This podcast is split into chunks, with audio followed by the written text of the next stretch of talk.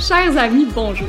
Vous écoutez L'état du jeu, le podcast du mouvement Happy Fitness animé par Chloé Rochette et Marie-Philippe Jean. Bonne écoute. Chers amis, bonjour. Allô, cher ami. Ça fait un bail? Euh, je m'étais beaucoup ennuyée de ce micro. Oui. J'avais hâte qu'on revienne. Oui, mais par, par chance, ça fait pas depuis le dernier podcast qu'on s'est pas parlé. Là. Non, au, au contraire, je pense qu'on s'est jamais autant parlé que dans les six derniers mois. Exact, mais c'était au téléphone puis pas devant le micro. Le Ouais. micro, ouais. Euh, donc, là, vous savez, nos chers auditeurs, nous, la préparation, c'est important. On Ouais. est toujours prête, on est toujours... euh, parce qu'on respecte votre temps. Mais là, euh, aujourd'hui, on n'est pas préparé pantoute, pantoute, parce que, ben, ça se prépare pas, ce qu'on ce qu'on veut annoncer aujourd'hui, en fait, je pense. Il n'y a, a pas de bonne façon de le faire, fait que on va juste... on Y va juste y aller. Ouais, ceux qui nous suivent depuis le début de l'état du jeu savent qu'à chaque deux semaines, il y a un nouvel épisode qui sort sur toutes les plateformes. Puis à un moment donné, c'était silence radio depuis, euh, depuis février dernier. Euh, je pense que je vais l'annoncer sans détour. Il s'est passé beaucoup de choses dans nos vies. Euh, premièrement, euh, on a un nouveau petit gars bien attachant dans nos vies depuis le 21 avril, Jules, qu'on surnomme aussi Julio, ou le petit spaghetti. le petit macaroni. petit macaroni. Euh, ça se peut que vous l'entendiez pleurer, il est là. Ouais, fait que tu as eu ton fils au printemps.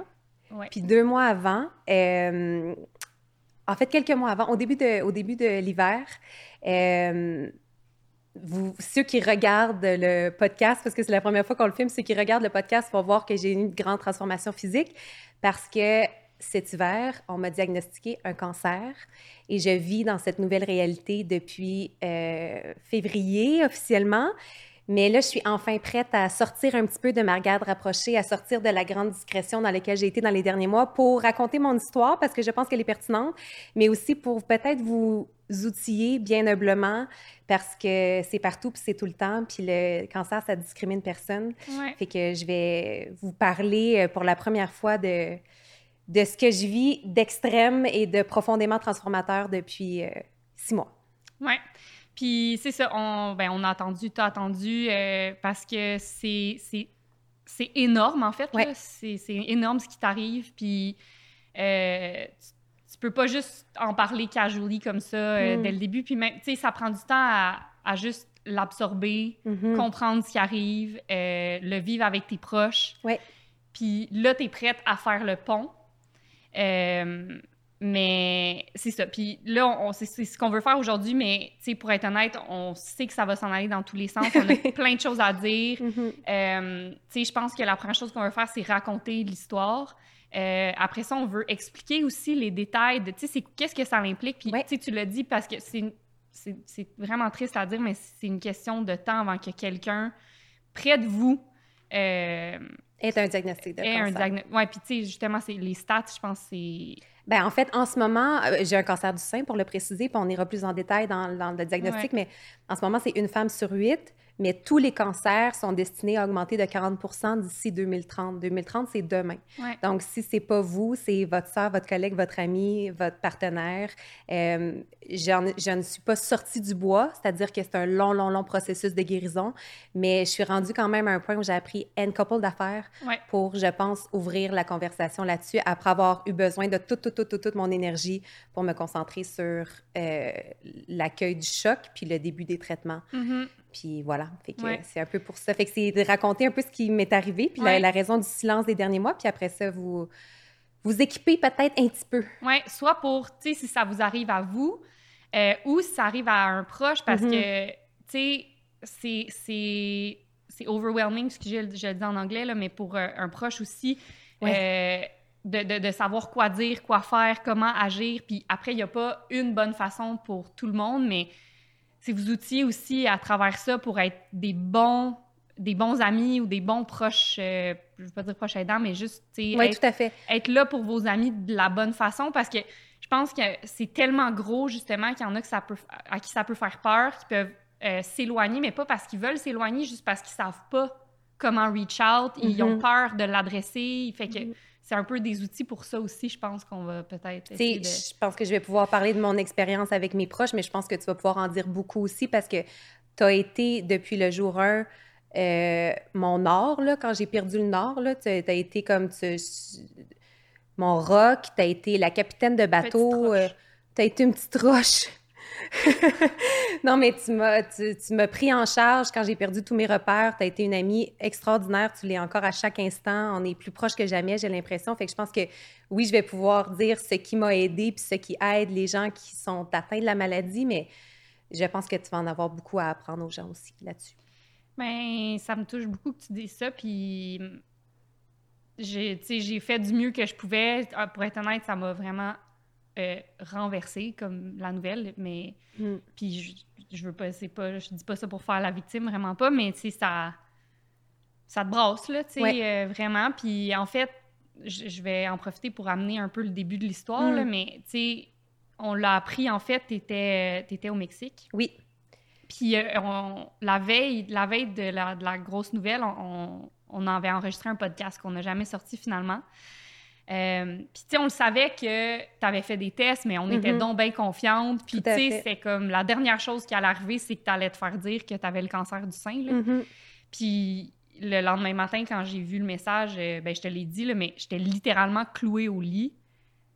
Puis, c'est vraiment paralysant, tu sais, c'est ça. Fait que mm. je suis vraiment contente que tu dises que, que j'ai été là, que j'ai été là pour toi, hein, parce que tu sais pas quoi faire, tu sais pas quoi dire, c'est vraiment déstabilisant. Puis, euh, fait que, mais je pense que je voulais, j'ai juste donné de l'amour en fin de compte. Hmm. puis, même si c'était maladroit, ben mm-hmm. tant mieux si ça l'a eu. C'était pas maladroit du tout. C'est fin. OK, fait que commençons par le commencement. Mm-hmm. Euh, comment, ben, Comment t'en es venu à premièrement faire des tests avant de partir au Mexique? Parce que ça, c'est important aussi. Euh. Tout à fait. C'est bien important parce qu'au Québec, euh, il n'y a pas de mammographie avant l'âge de 40 ans. Pourtant, il y en a plein à l'hôpital qui ont mon âge et qui sont plus jeunes. Donc, il faut un peu prendre ça en charge soi-même. Euh, donc, moi, c'est vraiment, j'ai trouvé une masse dans mon sein gauche qui s'est manifestée par elle-même, c'est-à-dire que ce n'est pas que je faisais consciemment un examen ce matin-là, c'est juste en me tâtant, j'ai fait « whoop, est-ce que c'est un kiss? » ou comme « ah, on dirait qu'il y a une nouvelle masse », puis je l'ai observée pendant, je dirais peut-être une semaine et demie, puis je sentais qu'elle se faisait de plus en plus présente. Ça semblait comme prendre de l'expansion en une semaine. En une semaine, j'étais comme, il se passe quelque chose. J'ai comme, il, se passe quelque chose dans le sein. C'est, ben, c'était une masse très lisse. Je pouvais la bouger. Euh, ce qui est toutes les caractéristiques d'un kyste. En fait, une masse cancéreuse, souvent, on va dire qu'elle s'accroche à la paroi des tissus, qu'elle est impossible à bouger, qu'elle a des petites bosses, donc elle n'est pas tout à fait lisse. Alors que moi, c'est vraiment une, masse que je pouvais brasser un peu dans mon sein, là, tu sais, que je pouvais bouger. Euh, fait que je suis allée consulter. Premier médecin que je rencontre me dit c'est un kyste pas de souci avec ça. On se revoit dans six mois. Puis moi, je suis pas partie la tête tranquille hmm. de ce rendez-vous-là. J'avais vraiment une intuition, un sentiment à l'intérieur de moi que c'était qu'il fallait pousser un petit peu plus loin. Euh, fidèle à mes habitudes, j'ai pris un, pendant une semaine, j'ai pris un, parcours un petit peu plus holistique. J'étais allée voir un ostéopathe, un homéopathe, qui ont aussi dit ça s'apparente vraiment à un kyste. Et finalement, je suis allée voir un deuxième médecin qui, lui, a été très alarmé quand je lui ai dit que ma maman a eu un cancer du sein, ma tante a eu un cancer du sein, j'ai une tante qui a eu un cancer des ovaires. Et c'est l'historique familial qui a vraiment fait accélérer les choses euh, à un rythme fou. Fait qu'à partir de ce moment-là, on m'a envoyé faire une mammographie. On a été très productifs, c'est-à-dire que ah je, vais parler au on beaucoup dans cet épisode-là parce que je, je, vis cette épreuve en équipe avec mon chum Dan qui a pris le téléphone dès que je suis sortie du bureau du médecin pour ne pas attendre que la requête se rende dans les cliniques et qu'on m'appelle pour me donner un rendez-vous. On est allé au-devant, on est allé à la clinique du sein le lendemain. On est passé au privé quand est venu le temps de la biopsie parce qu'il offrait une biopsie dans trois semaines dans le système public, mais trois semaines, ça peut faire une grande différence dans un diagnostic de cancer. Surtout à ton âge. Surtout à mon âge, parce que c'est ça qui est, qui, qui, qui est, terrible avec euh, cette maladie-là, c'est que plus tu es jeune, plus c'est grave. C'est pour ça que les cancers chez les enfants, c'est aussi dramatique. C'est parce qu'on est en santé. Parce que plus tes cellules se reproduisent rapidement, donc le, signe d'une bonne santé, bien, plus les cellules cancéreuses aussi peuvent se reproduire rapidement, donc faire développer la maladie beaucoup plus vite. Donc, on savait qu'il fallait agir rapidement. Euh, à ce moment-là, moi, j'étais déjà paralysée par la peur. Je, là, je me souviens, on était déjà impliqués. Là, oui. Tu, nous textais, puis parce que tu partais au Mexique aussi. Fait que là, tu étais un peu déchirée. Ça faisait deux ans que j'avais pas voyagé. Ceux qui me connaissent savent que je suis une snowbird. Fait que j'avais très hâte de. Tu sais, c'est le début de l'hiver, j'avais très hâte de partir. Euh, mais j'étais dans ces interrogations-là. Mais j'essaie toujours de me rassurer en disant Mais ça se peut pas. Ben voyons donc, c'est impossible. J'ai 32 ans, je suis en pleine forme, Ben c'est oui. impossible. Mais allons au bout des choses quand même. Ouais. Même si j'étais paralysée par la peur, j'avançais grâce à mon chum qui prenait les rendez-vous, qui me conduisait étape par étape, je faisais tous les examens. Puis à l'étape de la biopsie, j'ai dit, j'ai demandé au chirurgien qui me fait la biopsie. J'ai dit, moi, je m'en vais au Mexique dans trois jours. Là, C'est-tu encore une bonne idée, là, ce voyage-là? Puis il m'a dit, oui. Il dit, pars parce que si tu as un cancer, tu voyageras pas avant un bout. Et 6 à 8 semaines, ça fera probablement pas de différence dans le cours de tes traitements. Fait que vas-y, tu sais. Au pire, tu reviendras. Mhm. Fait que je suis partie sans savoir. Ouais. Puis là, c'est bien, je trouve ça important aussi de le mentionner, mais tu sais, on était toutes là à se dire, tu sais, toi, moi, Raph, on s'était, mais tu sais, tu te sens, tu te sens bien, hein? Tu Oui. t'es pas fatigué, tu te Aucun sens tellement- symptôme. C'est sûr, c'est pas ça, tu te sens tellement bien, Tout à fait. fait mais tu sais, je le dis parce que... je m'en allais toute seule au Mexique, tu sais, donc j'étais assez en forme, solide sur mes deux jambes Ouais. pour partir toute seule. J'étais dans le fin fond du désert de Baja, je faisais deux heures de yoga par jour, je me sentais tellement bien. Top shape, là, tu sais. Oui, alors Ouais. c'est ça qui me rassurait beaucoup aussi. J'étais Ouais. comme, mais voyons donc, je suis en super forme. C'est ça, mais faut pas se laisser leurrer. Puis, tu sais, justement, tu te sentais bien, on essayait de te convaincre, mais tu as quand même été responsable de faire tous les examens nécessaires. Tout à Une fait. chance. Une fois que la biopsie est faite, ça peut prendre à peu près deux semaines avant que tu aies les résultats complets. Mais parce que j'ai le chum que j'ai, il a appelé à la clinique privée à tous les jours. C'est pas tous les matins, tous les soirs pour leur demander s'il y avait des résultats pendant que moi, j'étais au Mexique puis j'essayais de me calmer puis de me rassurer. Euh, puis il y a un matin où fait, je faisais ma petite. En fait, mon chum savait j'étais dans quel village, puis il savait que j'avais une routine au Mexique à chaque jour qui était d'aller à un cours de yoga, puis après ça d'aller au petit café à côté. Mais il savait rien d'autre sur comme ma routine là-bas, tu sais, dans le fin fond de Todos Santos à Baja. Donc un matin, comme d'habitude, je vais à mon cours de yoga à 9 h. Puis euh, j'en sors à 10 h, puis je rentre dans le petit café, puis je me mets en file pour commander. Puis il y a une main qui se dépose sur mon épaule, que je reconnais tout de suite comme la main de mon chum. Je me retourne, puis... Qui n'était pas attendu là, dans ce Qui voyage. n'était pas attendu. Pas Et je savais qu'il ne venait pas me surprendre pour qu'on prenne des vacances ensemble parce qu'il y avait un vol prévu trois semaines plus tard. Mm. Fait que je savais en le voyant que c'était très grave. Fait que je l'ai vu, je me suis mise à pleurer, puis j'ai dit « J'ai le cancer. » Puis il a dit « Oui. » Ça a été comme dans les publicités, c'est tellement cliché, là, mais c'est tellement vrai. C'est le... C'est comme s'il y a une bombe qui vient d'éclater à côté de toi. Ah mon Dieu, ça vraiment émotif d'en parler. T'entends plus rien. Puis ça devient, là, ça devient flou autour de toi. Puis le genou te lâche, là. Puis là, je suis allée m'asseoir à l'ombre. Puis ma première question, ça a été est-ce que je vais mourir? Puis il m'a dit non. Il m'a dit non, tu mourras pas, ça, va, ça se traite très bien. Puis j'ai été étonnée tout de suite après de reprendre mes sens puis de me dire OK, parfait. Fait qu'on va faire un traitement à la fois, puis on va se rendre jusqu'au bout. Ça va être la pire année de notre vie, mais ça va être une année. Fait que je me suis pas laissée avoir eu peur de mourir plus que quatre minutes et demie, je pense. Puis après ça vient le moment difficile où là, faut que tu le dises à tes parents. Puis faut que tu le dises à tes amis.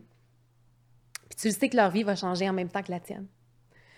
Fait que j'ai appelé mon père en premier. Ma maman n'était pas encore à la maison. J'ai appelé une amie. Je vous ai écrit. Fait que j'avais comme eu besoin de le dire tout de suite. Comme si j'allais pas être capable plus tard. C'était comme... J'étais encore dans le café au Mexique. Dans l'adrénaline, peut-être aussi, là, Tout de à la fait. nouvelle, puis, ouais. Ouais, dans l'adrénaline de la nouvelle, avec Dan qui n'était pas supposé être là. C'était comme si... C'était comme un film. J'ai comme, t'es pas supposé être dans ce café-là. Tu sais, t'es pas supposé être ici. J'ai comme eu besoin de le dire tout de suite pour dire, là, c'est dit. Je vais aller encaisser le choc. Mais on s'en reparle, tu sais, parce que là, notre vie vient de changer à tout le monde. tu sais. Puis je savais pas dans quoi j'allais m'embarquer du tout, du tout, du tout. Mhm. Je savais pas si j'allais perdre mes cheveux, je savais pas si j'allais faire de la savais chimiothérapie, rien, en je fait. savais rien. Je savais ju- je savais pas à quel c'était à quel stade. Je savais même pas qu'il y avait des sous-types de cancer du sein. Ouais. Je n'avais aucune information autre que la masse que j'ai dans mon sein, elle est cancéreuse et elle grossit de semaine en semaine. Et à ce moment-là, elle faisait 6 cm par 6 cm. Quand j'étais couchée sur le dos, c'est comme si j'avais trois seins. Mm. Elle était vraiment grosse, puis elle vibrait, puis elle, en, en yoga, j'étais pas capable de me coucher sur le ventre. Elle roulait quand j'étais sur le côté. C'était très, très, très... euh, c'était impossible de l'oublier. Ouais. C'était impossible de l'oublier. Puis la raison pourquoi mon chum est venu me l'annoncer au Mexique, c'était que là, c'était plus vrai que 6-8 semaines, ça allait pas faire de différence dans le traitement. fallait rentrer au Canada puis agir Ouais, ouais. extrêmement rapidement parce que c'était très, très agressif. OK. Puis là, j'ai deux choses à dire. Euh, tu dis que tu savais pas dans quoi tu t'embarquais. Mhm. Puis on en a parlé un peu plus tôt, mais quand, hors, hors onde, mais une maudite chance que tu le savais pas parce que ça Oui. t'a aidé à, à- un peu à foncer, à être courageuse. Ben, pas à être courageuse, mais tu sais, à, à dire OK, let's go, on va prendre ça une journée à la fois, c'est une année. Euh, ça t'a donné un peu d'espoir de pas savoir dans quoi tu t'embarquais parce Tout que. à fait. Si j'avais su dans quoi je m'embarquais, je n'aurais pas embarqué. C'est pire que ce que tu aurais pu C'est pire que tout ce que j'aurais pu imaginer. Ouais. Tout à fait. Vraiment, vraiment pire que tout ce que j'aurais pu penser. Ouais.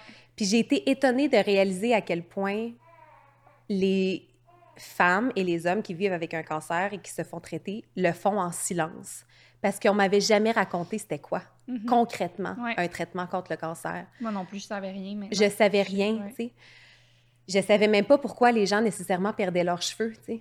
Ouais. Fait au départ, en fait, à ce moment-là, on me dit donc c'est confirmé, tu as un cancer, mais j'avais pas encore d'oncologue, j'avais Ouais. pas encore mon équipe médicale.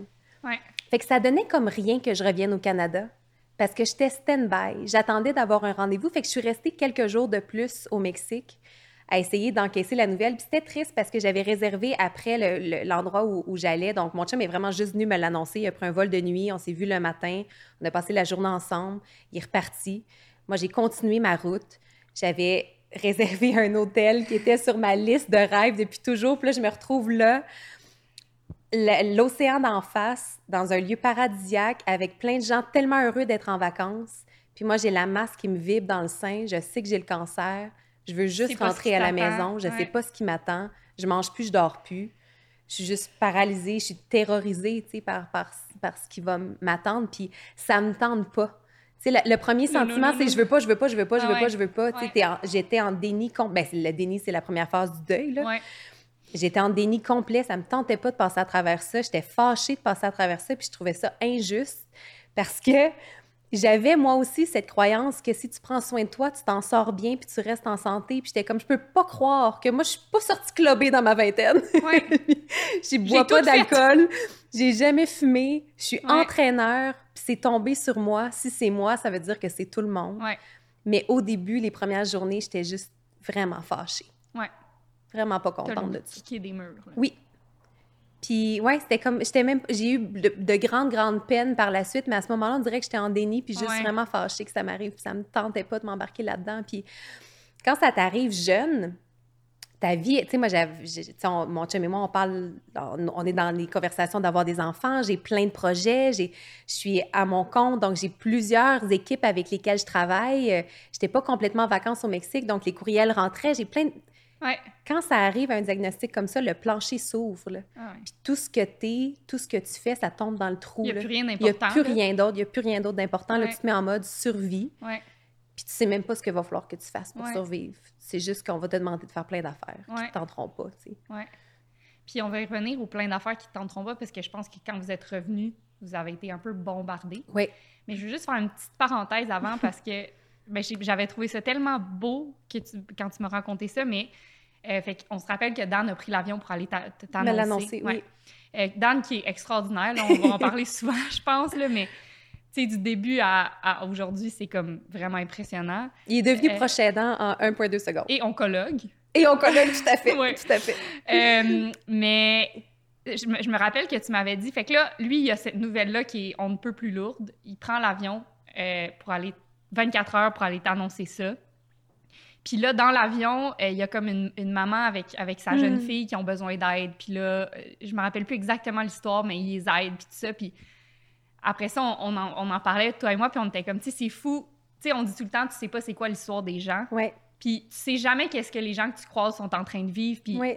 tu sais, lui, il vivait cette horrible chose, puis il- quand même, il trouvait le temps puis la gentillesse d'aider une dame avec sa petite Mm. fille, puis j'étais comme « Ah, c'est fou! » Puis on dirait que ça, ça te rappelle que les gens que tu croises dans la rue, là, tu sais jamais qu'est-ce qu'ils sont en train de porter, là. Exact. Tout à fait. C'est drôle parce que ça m'est arrivé aussi. J'ai eu l'opportunité, j'étais à, l'aéroport, puis il y avait une, Oui, une c'est ça, femme oui, c'est vrai. québécoise qui parlait ni anglais ni espagnol, puis qui avait vraiment besoin d'aide à l'aéroport. Puis je l'ai accompagnée de son check-in jusqu'à l'embarquement, tu sais, à chaque étape, je l'ai aidée. Puis c'est comme cette madame-là, elle sait pas ce que je suis en train de vivre, ce que, je, que moi, je rentre au Canada parce que j'ai un cancer, il faut que ce soit traité rapidement, elle aucune idée. Ouais. Mais ça me faisait quand même du bien d'avoir cet espace mental-là pour aider l'autre, puis d'être encore moi-même, puis d'être encore comme, je sais pas, de... Ouais, ouais. Mais oui, effectivement, y a- ça n'a jamais été aussi euh, concret pour moi, cette phrase-là, de comme tu sais jamais ce que les gens vivent. Fait que sois donc gentil avec tout le monde. si seulement savait, cette, cette dame-là, toi, ce que tu... Ce que tu- je suis en elle va train de jamais le savoir, là, tu y as Mhm. pas dit, là. Ouais. Mais, euh, ouais.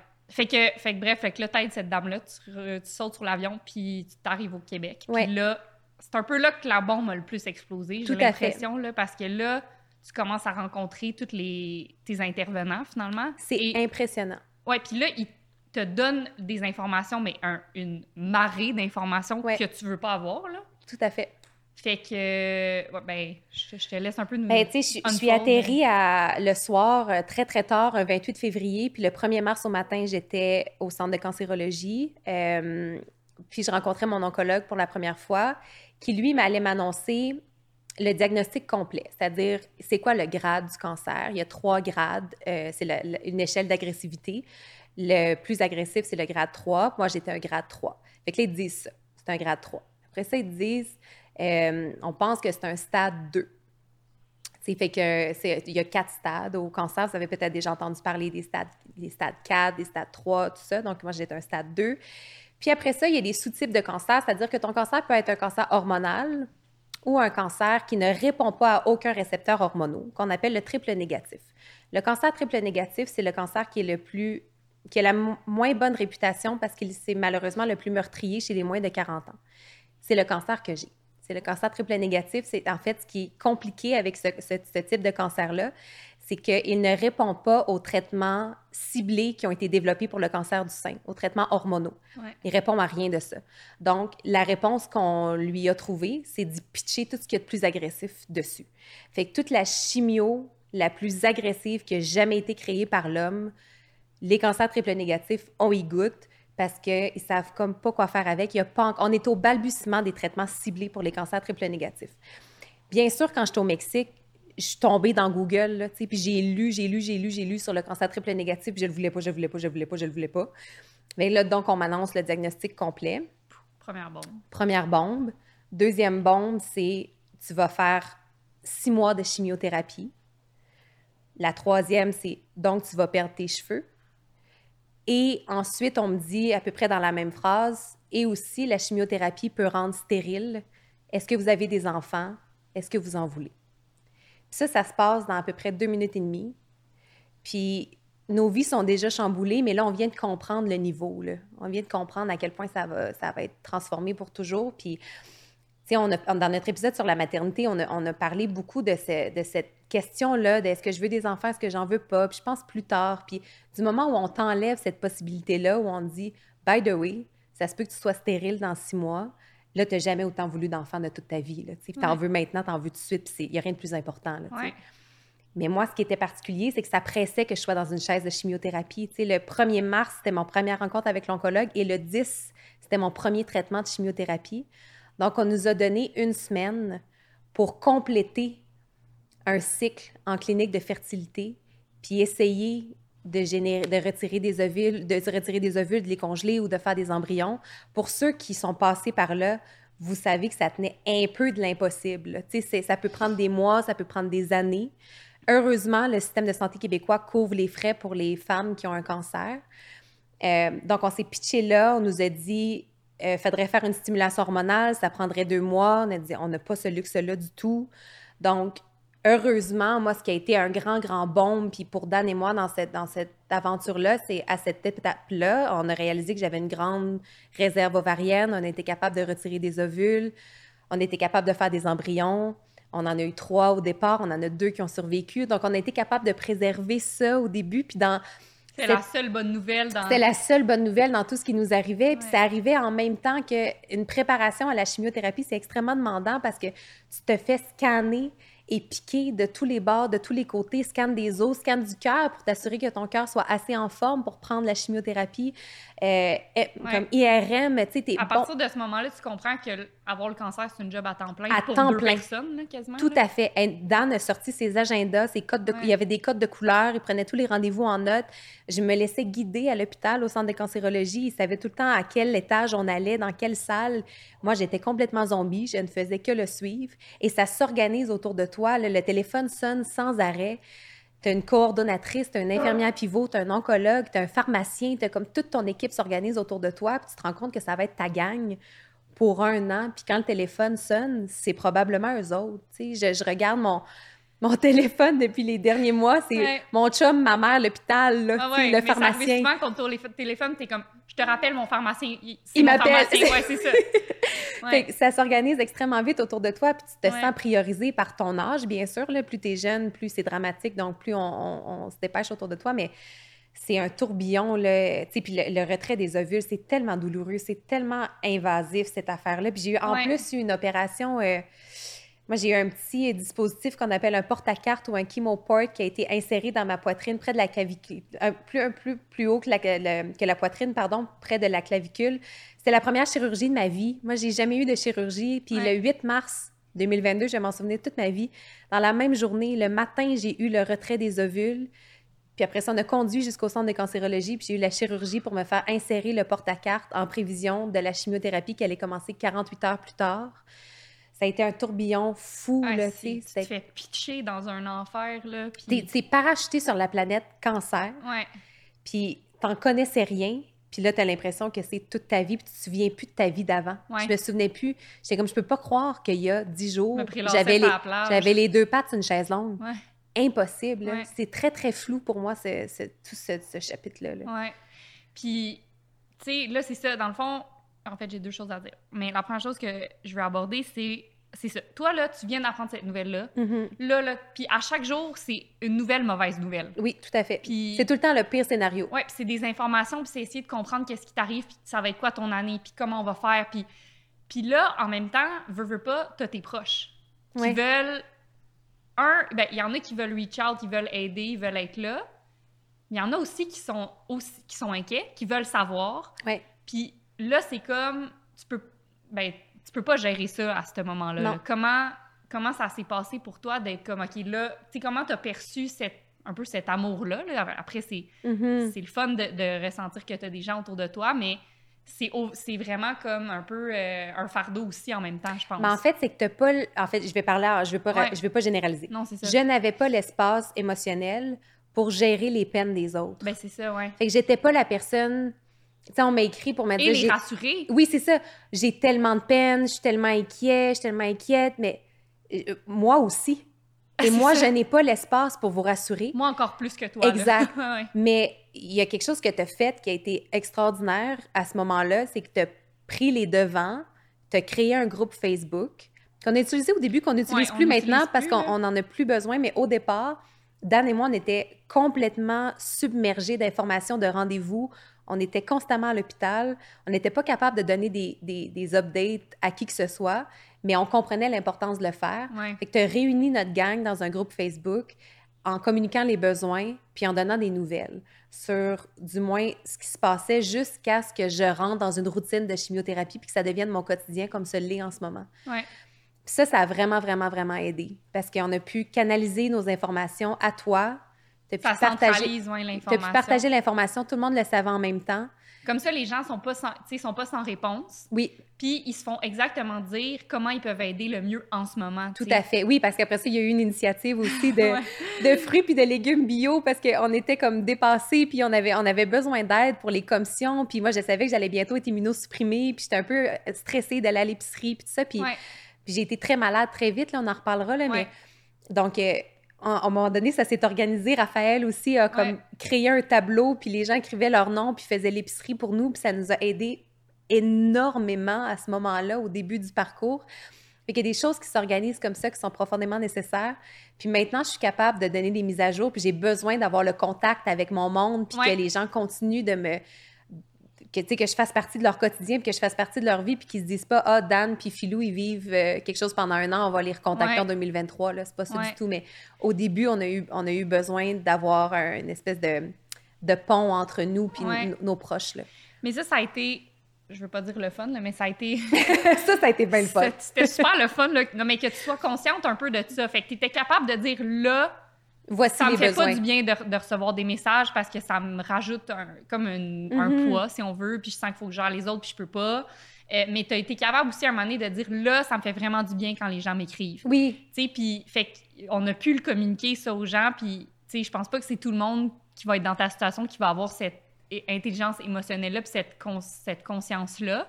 Mais j'ai l'impression que le processus doit ressembler, tu sais.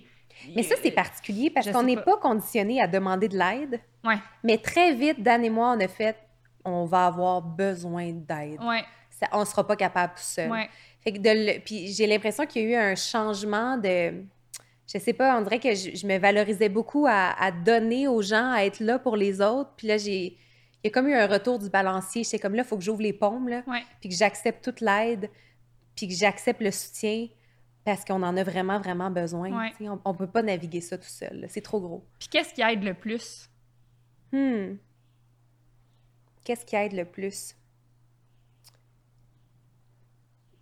Je pense la productivité, de, de garder en tête que tu as, deux amis proches qui vivent quelque chose de très intense. Fait que de, de parfois aller au-devant puis de dire Je suis à l'épicerie, avez-vous besoin de quelque chose? Ouais. Je cuisine ce week-end, avez-vous besoin de quelque chose? On irait marcher dans tel parc, est-ce que vous voulez venir? Peut-être que nous, on n'y a pas pensé qu'on pourrait sortir en fin de semaine ou peut-être que. Pouvez pas vous planifier des activités des fois. Non, là, on c'est- vit au jour le jour, tu sais, fait que ça, ça, ça aide vraiment. Ouais. Puis un simple comment ça va, ça aide beaucoup aussi. Je pense que les gens, des fois, vont envoyer comme je pense à toi de temps en temps. Puis moi, ça, des fois, ça me créait, c'est très, très, très personnel, mais ça me créait une petite frustration parce que j'étais comme, ben, tu reach out ou pas? Ouais. en disant comme je pense à toi, mais je sais pas quoi répondre quand les gens me disent je pense à. Mais je sais quoi répondre à comment ça va. Ouais. Ça me fait du bien parce que je sens que je fais encore partie de ta vie, comme on se textait, comment ça va avant. Ouais. Ça, c'est intéressant, puis on en a déjà parlé, nous deux, mais tu sais, je pense qu'un réflexe que les gens peuvent avoir ou une réflexion, c'est comme on va parler d'autres choses. Mhm. Sais, mais l'affaire, c'est que c'est ta réalité en ce moment. Ouais. Ça, c'est ta vie. Maintenant, c'est ta vie, Mhm. c'est ton occupation. C'est, fait que si on évite le sujet, on, parle de rien, puis toi, tu peux pas parler de. Tu peux pas aller au fond des choses. Là. Tu sais, tu peux pas parler de comment tu vas. De... de... tout le reste, de toute façon. C'est ça. Puis, ce qui ouais. se passe dans les nouvelles, là, c'est fascinant. Des fois, les gens me disent des choses puis m'apprennent des affaires parce que je suis tellement concentrée sur mon parcours Ouais. que je, je suis consumée par ça, tu sais. Ouais. Il il y a un équilibre à, à trouver, tu sais. Ça peut pas être que le cancer, puis on peut pas que parler de ça. Il y a un- parce que je veux conserver l'échange avec les autres puis que les gens puissent encore me dire ce qu'ils vivent parce que Ouais. la vie continue. Puis c'est important que je m'en rappelle que la vie continue puis qu'il y a un après. Ouais. Mais effectivement, de ne pas avoir peur d'aborder le sujet parce que, comme on l'a dit au Mais c'est correct de te demander comment ça a été le traitement. Tout à fait. Ouais, ou comment, ça a été- ton traitement Comment de ça a demain? été cette semaine? Ouais. Ou ah, c'est demain, comment tu te sens par rapport à demain? Ou, tu sais, Ouais. de savoir un peu c'est quand. Puis, ouais, ça, ça, ça aide énormément de savoir que tu es soutenu parce que quand tu es immunosupprimé, tu côtoies pas beaucoup les gens non plus. Fait que ça Ouais. peut être, tu peux être- te sentir très, très, très isolé très rapidement à vivre quelque chose de bien tough puis ben- de le faire bien tout seul. Ouais. Puis tu m'as dit quelque chose d'intéressant aussi par rapport à l'amour et la joie que, Hmm. tu en plus, ça, en tout cas, ça fit avec ce qu'on dit depuis le début, mais Ouais. là, c'est, en plus, c'est prouvé. Mais à quel point ça aide, fait émotionnellement, toi, ça t'aide à passer à travers, de recevoir de l'amour, de vivre de la joie avec tes amis encore, de vivre des activités, d'aller prendre un café. Mais au niveau physique aussi, il y a des effets, je pense. Tout à fait. Ben, en fait, il y a un, un- bouquin que plusieurs femmes qui ont traversé un cancer m'avaient euh, conseillé de lire, qui s'appelle Radical Remission. Puis là-dedans, la, la docteure qui a écrit le livre explique que la joie et l'amour boostent le système immunitaire, que c'est prouvé que ça a vraiment un effet physique. Puis les gens qui ont un cancer en ont vraiment besoin parce que la chimiothérapie va aller, c'est comme une bombe atomique, la chimiothérapie, ça va partout, partout, partout. Fait que ça détruit les cellules cancéreuses, mais ça détruit aussi les cellules saines, les globules blancs, tout. Fait que ça détruit ton immunité. Donc, tu dois veiller à ça pour être capable de continuer les traitements, pour pas trop t'a- t'affaiblir. Euh, fait que c'est bon de s'entourer de gens qui nous apportent de la joie, puis c'est bon de donner de l'amour quand vous ne savez pas quoi faire, si vous vous sentez impuissant, vous ne l'êtes pas parce que quand vous prenez votre rôle de membre de l'entourage, puis que vous envoyez de l'amour, que vous faites rire, que vous planifiez des appels, vous participez activement à la guérison de cette personne-là. C'est vraiment pas anodin. Ouais. c'est vraiment important. On n'est pas impuissant dans le fond. là. Non, vraiment pas. Puis des fois, on a l'impression qu'on donne, on a donné un coup au début, puis on a été vraiment là. Mais un cancer, au départ, quand on, à notre première rencontre, je leur ai dit, je vais être ici combien de temps? Puis ils m'ont dit entre 9 et 12 mois. C'est un marathon. Mhm. Puis dans ce marathon-là, il y a différentes étapes qui sont très, très, très différentes. Puis des fois, euh, c'est chaque étape apporte son lot de chocs, puis de traumas, puis de deuil, puis de peine, puis de Ouais. colère, puis de plein d'affaires. Fait que d'être là tout le long, avec juste de l'amour puis de la joie, c'est pas trop demandant, mais ça Mhm. fait une différence énorme dans la vie de la personne. Ouais.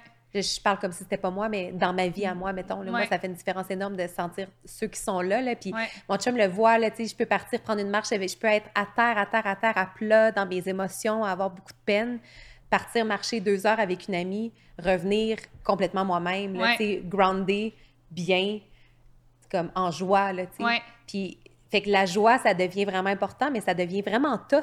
Ben oui. Ça devient vraiment forçant. Ouais. C'est une pratique, là, ça devient comme quelque chose que tu dois entraîner parce que ça devient plus naturellement. C'est trop tough ce que tu vis. Ouais. Fait qu'il faut que tu l'entraînes, cette affaire-là. Puis ton entourage t'aide à entraîner ça. Mhm.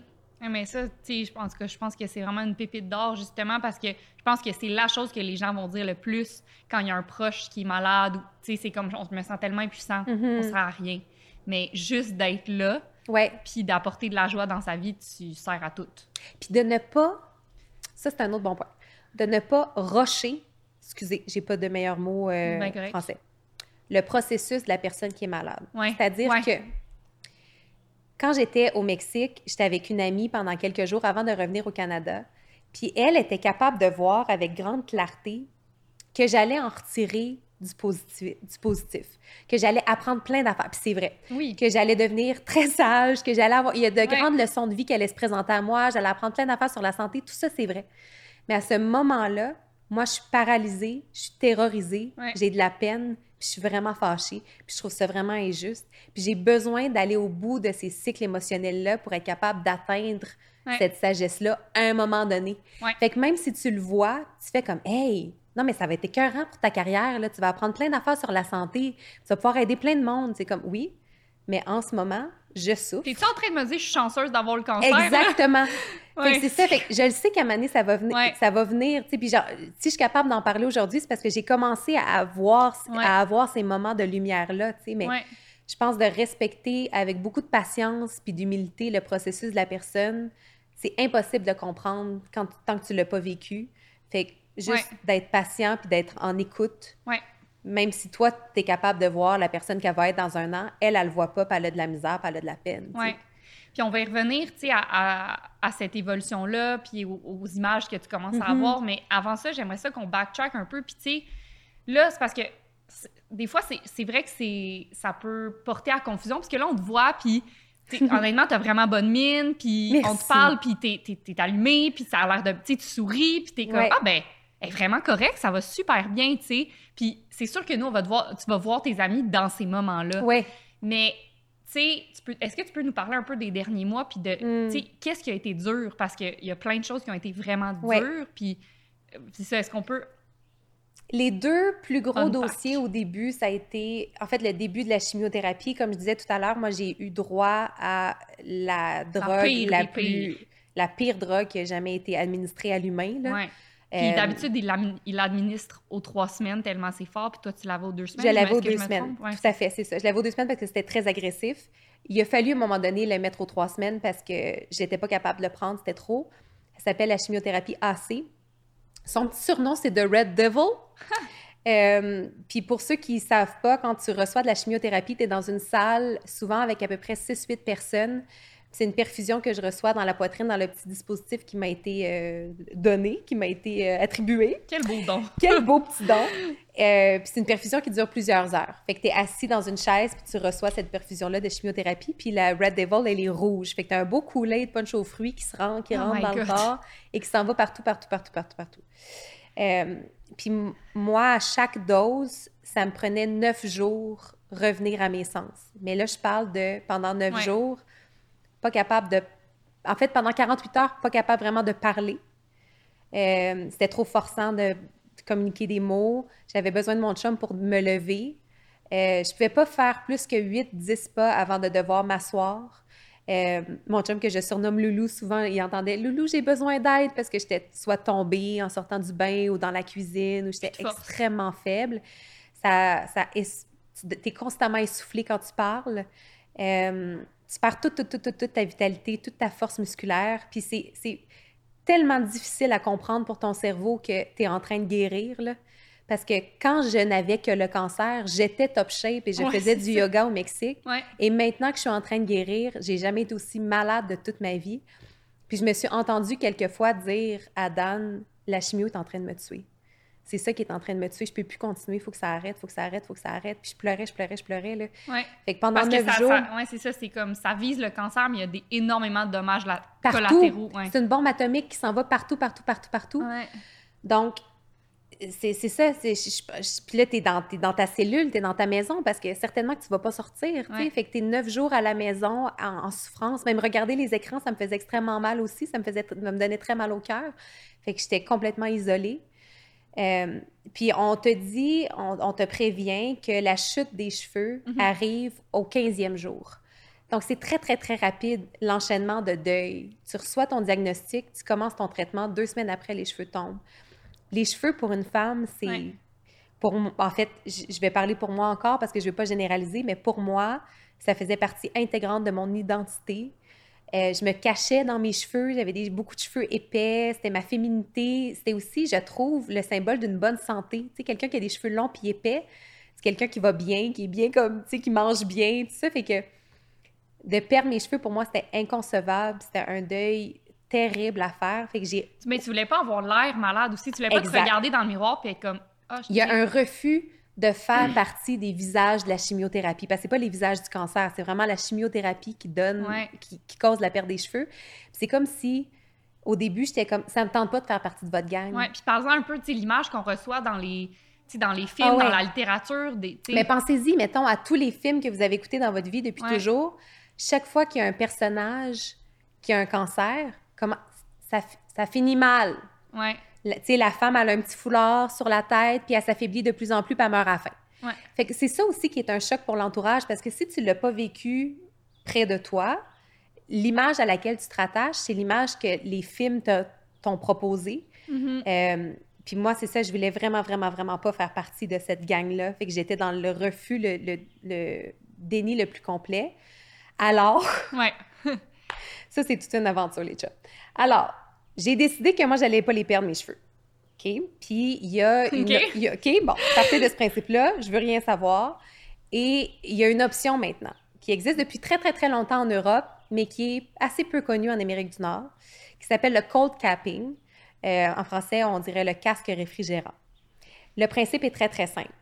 Tu te mets un casque de glace à la tête réfrigéré à moins 32 à moins 35 degrés Celsius dans l'optique de, faire de la vascoconstriction. Donc, que la chimiothérapie ne se rende pas au follicule pileux parce que c'est ça qui se passe. La chimiothérapie se rend au follicule pileux puis ça les détruit puis les cheveux tombent. Fait qu'en préservant par le froid, ça pourrait préserver le follicule pileux et donc tu pourrais potentiellement garder tes cheveux. C'est vraiment pas un taux de 100% de réussite. Euh, à partir de 50 si tu gardes tes cheveux à 50 ils comptent ça comme un succès. Ce qui est un peu plus dur pour les jeunes, je trouve, parce que si tu es une femme plus âgée et tu as déjà moins de cheveux, un 50% ça peut moins paraître qu'une jeune femme qui a une grosse chevelure, puis que là, que ça devient très, très, très mince, ça change la texture. Moi, mon cheveu devenait un peu gris. Euh, mais bref, je voulais absolument le faire. Puis ça, c'est un travail d'équipe parce que ça demande une organisation qui dure deux jours. Fait que pour avoir le casque réfrigérant, premièrement, c'est une location au mois qui est très dispendieuse. Euh, c'est une compagnie du Royaume-Uni qui est basée aussi en Ontario, à, laquelle on a fait appel. Et euh, mon chum devait, chaque veille de chimiothérapie, aller chercher 100 livres de glace sèche à Ville-Saint-Laurent, où le, le, monopole de la glace sèche se trouve. Moi, j'avais juste connu la glace sèche dans mes spectacles de patinage artistique. Oui, c'est ça. Là, c'était une nouvelle affaire. Alors, il partait avec la glacière, puis là, ramène la glacière pleine de glace sèche, et là-dedans, il y avait trois casques qui se plient un peu comme de l'origami sur ta tête, mais tu as un peu l'air d'avoir un casque d'hockey bleu sur la tête. Donc, tu réfrigis les casques, puis le lendemain, pendant l'heure précédant ton traitement, tout ton traitement qui dure quelques heures, et cinq heures après, tu changes les casques à moins 32 degrés sur ta tête à chaque 20 minutes. Oh my Fait que mon chum est à côté de moi avec des gants, avec le chronomètre, avec le thermomètre. à chaque minutes, 20 ça minutes, passe de même, là. Ça passe extrêmement vite parce que le temps que tu sors le casque, que tu, mets le thermomètre, là, il est à, mettons, moins 40, il est bien trop froid. Fait que là, il faut que tu le réchauffes avec tes mains, il faut que tu t'assoies dessus jusqu'à ce qu'il soit à moins 32. À moins 32, il faut que tu te dépêches d'enlever celui que tu as sur ta tête, tu mets l'autre. Et là, tu fais ça, tu fais ça, tu fais ça. Mais moi, pendant ce temps-là, je m'affaiblis, là. Parce que la chimio rentre dans mon corps, puis là, je ramollis, puis je deviens de plus en plus molle, puis je perds de plus en plus la parole, puis je tombe en genre d'hypothermie parce que j'ai extrêmement froid. Et je décide en plus de mettre mes mains et mes pieds dans la glace pendant toute la durée du traitement pour éviter les dommages aux nerfs qu'on appelle la neuropathie, que la chimiothérapie peut faire aussi. La chimiothérapie peut aussi te faire perdre tes ongles, les ongles de doigts, les ongles d'orteils. Donc, pour préserver ça, je mettais mes mains dans la glace, pieds dans la glace, tête dans la glace. Bref, tu passais vraiment pas un bon moment. Je passais pas du tout un bon moment, puis ça s'arrêtait pas pendant les traitements non plus, parce qu'après, tu dois éviter toute source, toute force sur tes cheveux. Fait que, tu sais, se laver les cheveux, c'est impossible. Fait que pour me laver les cheveux, pour éviter Mm. de les affecter qui tombent sous la pression de l'eau, je m'assoyais dans le bain avec un bucket d'eau glacée, une tasse à mesurer. Puis là, je me versais l'eau Tout doucement. tout doucement sur la tête en grelottant. Ouais, Puis on se rappelle que t'as pas vraiment de force, là. J'ai pas de force. Mon chum est avec moi, il me surveille. J'essaie de les frotter un petit peu. Puis là, ils sont tout gris choux, sont gris. Là, Et tu peux ça- pas avoir chaud. Je peux pas avoir chaud jamais. Je dors complètement paralysée parce que le mouvement sur l'oreiller pourrait faire glisser les cheveux, les faire tomber aussi. Je suis rendue avec des dreads. dors pas, en fait. Je dors Je me rappelle, ouais. Je, je suis rendue avec des dreads parce que les cheveux d'en dessous tombent, parce que le froid ne s'est pas rendu, parce que j'avais énormément de cheveux. Donc, les cheveux d'en dessous tombent, s'accrochent aux cheveux du dessus, ça fait des nœuds. Donc, à chaque matin, je me retrouvais à peigner Ouais. et donc à perdre des poignées, des poignées de cheveux. Ça me causait des crises de larmes, Ouais. des crises de panique. J'étais vraiment dans... Ça a été tellement difficile, ce chapitre-là. Ouais. Puis à un moment donné, j'ai appelé mon amie Vanessa Pilon, que vous connaissez probablement, qui, elle, avait fait le choix il y a euh, quelques années de se raser les cheveux pour la cause. Puis je l'avais appelée pour y parler de son expérience, puis comment elle avait trouvé ça, puis comment elle avait trouvé la repousse, puis son rapport à la féminité. Puis elle m'avait dit Libère-toi, Mm. lâche prise, t'es rendu là. Ouais. Ouvre les, ouvre les Ouais. libère-toi. Imagine comment elle comme tu vas sentir la brise sur ta tête, et comme les douches chaudes sur un crâne, c'est tellement le fun. Ouais. Puis comme tu vas bien dormir, priorise ton repos, priorise ton bien-être, ça repousse, puis tu tu vas pouvoir être accompagné des meilleurs coiffeurs pour gérer ta coupe après, puis il y a tellement des belles perruques aujourd'hui. Fait que bref, elle me donnait le pep talk dont j'avais besoin. Mais au moment où tu en avais besoin, parce Tout à que tu as parlé de pas rocher. Puis tu sais, j'étais pas prête quand avant. on entendait tout ce que ça impliquait, tu sais, les casques, tout, on était comme, Eh, mon Dieu, Philou, tu, Laisse faire. tu vas être belle, là, quand même, avec, tu sais, mais on- n'aurait pas pu te dire ça, parce que toi, Non. tu étais comme, non, je veux pas perdre mes cheveux, puis c'est c'est la, ça, la chose qui peut m'arriver en ce moment, fait que je vais tout faire. Tout à Puis t'avais fait. besoin de le faire. Pour... Fait qu'il fallait que j'aille à mon rythme. C'est comme si le deuil Ouais. du diagnostic, c'était une affaire. Puis après ça, il fallait que je gère un deuil à la fois. Ouais. Puis il a fallu que j'aille au bout de ça. Puis là, quand elle m'a donné ce pep talk-là, j'ai dormi là-dessus. Puis le lendemain matin, d'habitude, je pleurais à chaque matin, tu sais, parce que c'était le matin que, je- que tous mes cheveux sortaient, tu sais. Puis là, mon, mon chum me regarde, puis j'ai un grand sourire. Puis il est comme, qu'est-ce qui se passe? Puis j'ai dit, on rase mes cheveux. Puis Là, Ah. j'étais prête. Ça a dû faire du bien. Puis on l'a tellement bien fait. Tu sais, mes Ouais. parents étaient là, puis j'ai invité des amis à la maison, puis oh, tu sais, mes amis me tenaient la main, puis c'est mon chum qui me les a rasés, puis tu sais, tout le monde m'encourageait, puis Ouais. je, me suis, je me suis trouvée belle tout de suite. Ouais. J'ai pas eu un, un- j'ai eu un choc, bien sûr. J'arrêtais pas de dire, on dirait que j'ai un filtre, on dirait que j'ai un filtre en face, tu sais, les fils de Ouais, ouais. Instagram ou Snapchat qui font que t'as, plus de cheveux, tu sais. Je me reconnaissais pas, mais j'étais vraiment, il y avait comme un, là, il y avait un sentiment de fierté de comme, là, de passer par-dessus un maudit gros bout. là. Il y a comme une grosse, grosse, grosse étape. Puis l'idée de bien dormir, Ah. puis de prendre une douche chaude et de libérer Dan d'aller chercher de la glace sèche à De Ville-Saint-Laurent. changer aux 20 minutes. Puis que nos, nos journées de traitement, ce soit plus 11 heures. Tu sais, des fois, on terminait à 11 heures le soir de, de- de Oh faire les God. casques. Tu sais. Ouais. Là, nos journées allaient du- durer 3 heures, 4 heures. Tu sais. Ouais. Fait que ça nous libérait énormément. J'étais encore triste d'avoir perdu mes cheveux. Tu sais. Puis il y a des journées où je suis vraiment en colère de ne pas avoir mes cheveux. Puis j'ai tellement hâte que ça repousse. Mais il y a aussi des journées où je suis vraiment fière de m'être libérée de cet attachement à cette image-là, à cette identité-là, parce que c'est comme si ça te force à transcender ton image. On mettons qu'on t'enlève tes cheveux, puis tes cils, puis tes sourcils, puis on t'enlève tout ça, qu'est-ce qui reste? Ça repose sur quoi ton image, puis ton identité? T'es qui au-delà de l'image que tu as construit, tu sais, parce que c'est une construction qu'on se fait. Ouais. Fait qu'il y a des journées où je suis vraiment pleine de fierté d'avoir transcendé ça. Puis de voir que j'existe quand même, puis qu'il y, a Ouais. y a une beauté qui rayonne d'ailleurs. Ouais. Comme si je l'avais comme bien trop assis dans ma chevelure puis mes cils, tu sais. Mm. Puis là, tu parles de ton identité, puis je sais que euh, tu as eu des, des, des, voyons, des gens qui t'ont aidé à, à justement identifier ça, à solidifier ça, à, tu sais, juste un peu comme... re- En thérapie, revoir- tu oui, veux en dire? thérapie, revoir, mais c'est parce que... ah, fait que c'est ça. Mais là, moi, ce qui m'intéresse, c'est parce que là, les, les casques, c'était une des affaires que tu avais pris Oui, sur tes épaules. Sur mes épaules. Oui. Mais là, toi, tu t'es dit, moi, je vais tout faire au monde entier ce qui existe Tout pour m'aider. Je vais me créer une équipe. Ça fait que là, il y avait.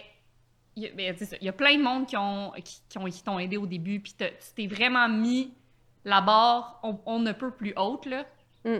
de En fait, toutes les suis- obligations que tu t'es... Ouais, c'est ça. je me suis faite CEO du cancer, là. Exactement. C'est-à-dire que j'étais encore au Mexique, j'étais pas encore revenue au Canada, que j'avais fait un tableau Excel avec toutes les disciplines ou les Ouais. expertises euh, desquelles je souhaitais m'entourer. Euh, hypnothérapie, body talk, acupuncture, ostéopathie, massothérapie. Euh, Qu'est-ce que j'ai fait d'autre? Psychothérapie, naturopathie oncologique. Puis là, après ça, je cherchais des ressources. Je m'étais fait un tableau de contact. J'ai écrit à tous ces gens-là. Ouais. Puis quand je suis revenue, j'avais en plus de l'horaire de tous les rendez-vous médicaux, j'avais tous mes rendez-vous holistiques. Parce qu'en fait, j'avais besoin de cet équilibre-là. Moi, j'avais jamais été parachutée dans un monde médical. Ouais. J'ai jamais fréquenté les hôpitaux de ma vie. C'est pas l'endroit où je me sens le mieux. C'est pas l'endroit où je me sentais le plus en confiance. Fait qu'on dirait que j'avais besoin d'aller contrebalancer ça avec une gang qui allait me prendre en charge avec plus de douceur, peut-être. C'est un peu ça que je pense que j'allais rechercher. Mhm. Puis aussi, j'allais chercher un sentiment de contrôle Ben quand oui. j'étais en perte de contrôle totale, totale, Ouais. totale. Fait que c'est comme à quoi je peux m'accrocher, qu'est-ce que je peux contrôler, mon horaire. Ouais. Puis là, c'est drôle parce que je me rappelle, on a eu une grosse conversation quand tu t'es, quand tu t'es un peu donné le droit de, de te couper du slack, là, en bon français. parce que là, c'est ça, là, ça, ça venait jouer dans ton alimentation de tous les jours. Ouais. Euh, là, tu avais des rendez-vous pas possibles. Tu sais, t'étais occupé, là. J'étais dans le jus. Puis c'est vraiment, ce qu'on a réalisé en, en, en jasant, c'est que ton perfectionnisme, puis genre ton.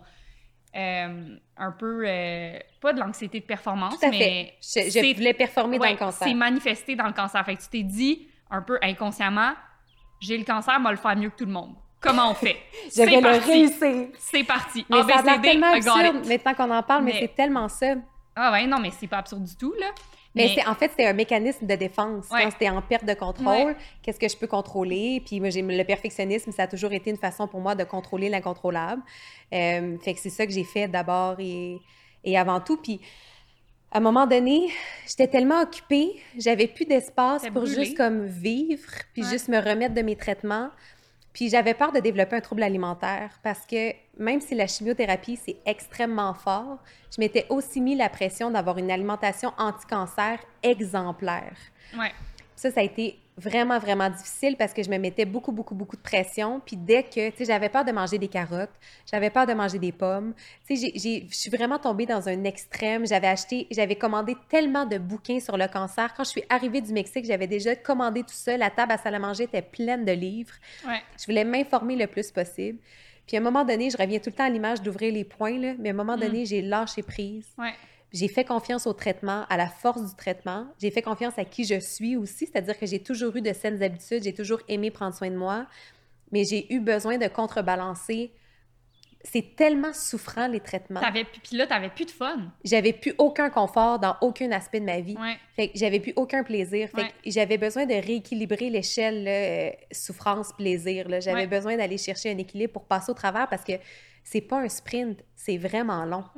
Fait qu'il fallait que je. Mais il a fallu que je passe, comme dans, dans tout le reste, même si mes parents étaient comme, hey, laisse faire, là, quand même que tu mangerais une pomme. Là. Ouais, t'as le droit de manger une toast ce matin. Tu as le droit de manger une toast, ça va être correct. Ouais, tu. Mais au début, je voulais vraiment Ouais. rien savoir. Maintenant, tu sais, comme moi, que j'ai mangé deux toasts ce matin, Ce puis matin. tout va bien. là. Puis il était bonne. Ben oui. Mais, tu sais, on a parlé de l'importance de l'amour et de la joie, mais euh, on a eu une discussion super intéressante hier soir sur la discipline. Ouais. Comment, tu sais, des fois, les choses les, les plus difficiles à faire ou les, les choix les plus euh, difficiles sont ceux qui vont nous aider le plus. Ouais. Puis oui, l'importance de la discipline, mais là, après, tu sais, t'apportais le- le- l'aspect que, tu sais, des fois, justement, t'es le lendemain, ou là, c'est trois jours après le traitement que t'es le plus brûlé. Ouais. Des fois, physiquement, tu peux juste pas, mettons, faire le choix difficile, mettons, de t'entraîner. Mhm. Puis c'est correct parce qu'à ce moment-là, ton corps, il a besoin de se reposer. Mais Ouais. fait que la discipline en- entre en jeu quand, euh, quand tu le sais au fond de toi que là, tu peux. Tout quand à fait. tu sais que, tu peux se prendre ce choix-là aujourd'hui, tu sais. Fait que c'est vraiment le, le principe, on en avait déjà parlé, mais de win the day. C'est tu fais le mieux que tu peux aujourd'hui avec ce que tu as. Puis tu fais ça de ton année aussi, j'ai l'impression, en ce moment, tu sais. Et, au début de l'aventure, il y a une femme qui m'a un peu men- mentorée, en fait, qui m'a guidée, qui, elle, sortait de ses traitements. Elle s'appelle Sophie.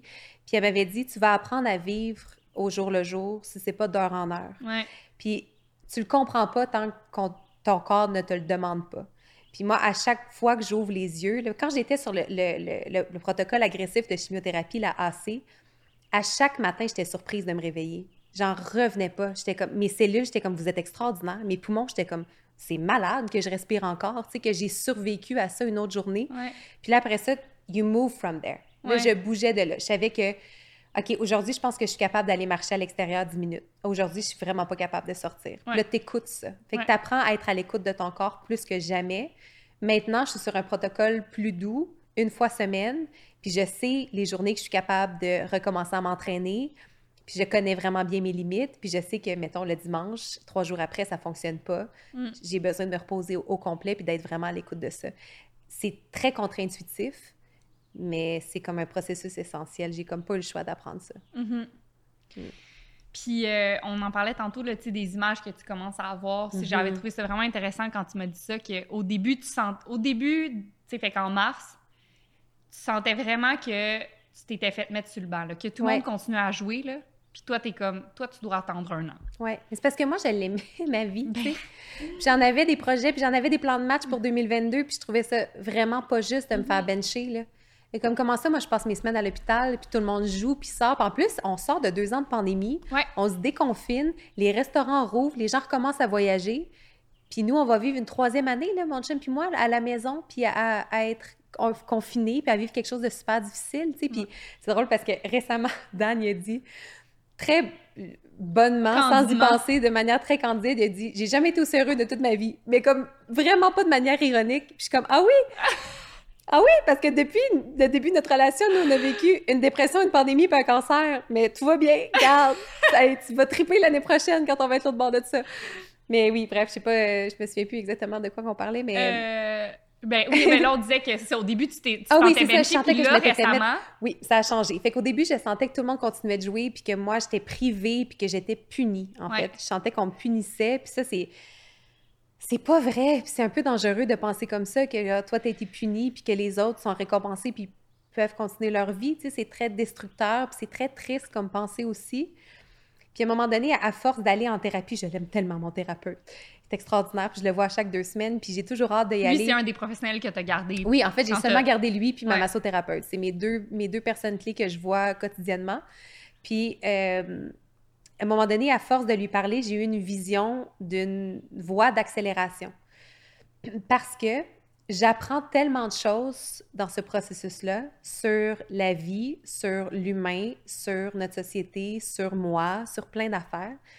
J'ai l'impression que mon année est concentrée à apprendre puis à grandir à vitesse grand V humainement. Ouais, que ça t'aurait pris des années à apprendre ces affaires. Tout à fait. Sur le plan humain, j'ai l'impression que je suis dans un bootcamp spirituel, émotionnel, euh, Ouais. qui, qui m'emmène beaucoup plus loin puis qui, qui me font débloquer, défaire des choses que ça m'aurait pris probablement des années. Moi, le lâcher-prise, j'ai toujours eu de la misère avec ça. Puis là, vraiment, c'est un cours, c'est une classe de maître sur le lâcher-prise. Fait que depuis que j'ai eu cette vision de voie d'accélération, je suis beaucoup plus en paix, on dirait, avec Ouais. mon processus parce que j'ai l'impression que j'avance. J'avance sur un autre chemin que tout le monde. Ouais. Je suis pas la seule qui avance sur ce chemin-là. On est plein. La preuve est que le centre de cancérologie déborde. Mais j'ai plus l'impression que je me suis fait bencher. J'ai juste l'impression Ouais. que j'ai pris une autre voie. Ouais. Puis je me suis, je me suis fait trois petits bracelets sur mon poignet. Moi aussi, j'en ai! J'en ai fait à Chloé aussi avec le nom de son fils. Puis le- moi, je me suis fait trois bracelets. Il y en a un qui dit healing, l'autre dit growing, puis l'autre dit fast lane. Pour juste me rappeler quand c'est Ouais. difficile de comme. Je me suis pas fait bencher. Mm. Je continue d'avancer, puis de grandir, puis d'évoluer. Puis ce sera pas une année de retard. Non, c'est ça. Sur le plan humain, ça va être. Ouais. Ce sera pas ça du tout. On dirait que moi, l'impression que ça me donne, c'est que là, toi, tu vois vraiment, tu vois clair. Tu vois clairement Mm. c'est quoi la vie. Nous, on voit pas, là. non, non, mais tu sais, j'ai l'impression que, tu sais, on, s'en fait avec des pacotilles, puis Mm. on n'est pas capable de zoom out sur la vie, Ouais. de- d'avoir une vue d'ensemble, d'être comme, hey, ça, c'est vraiment important.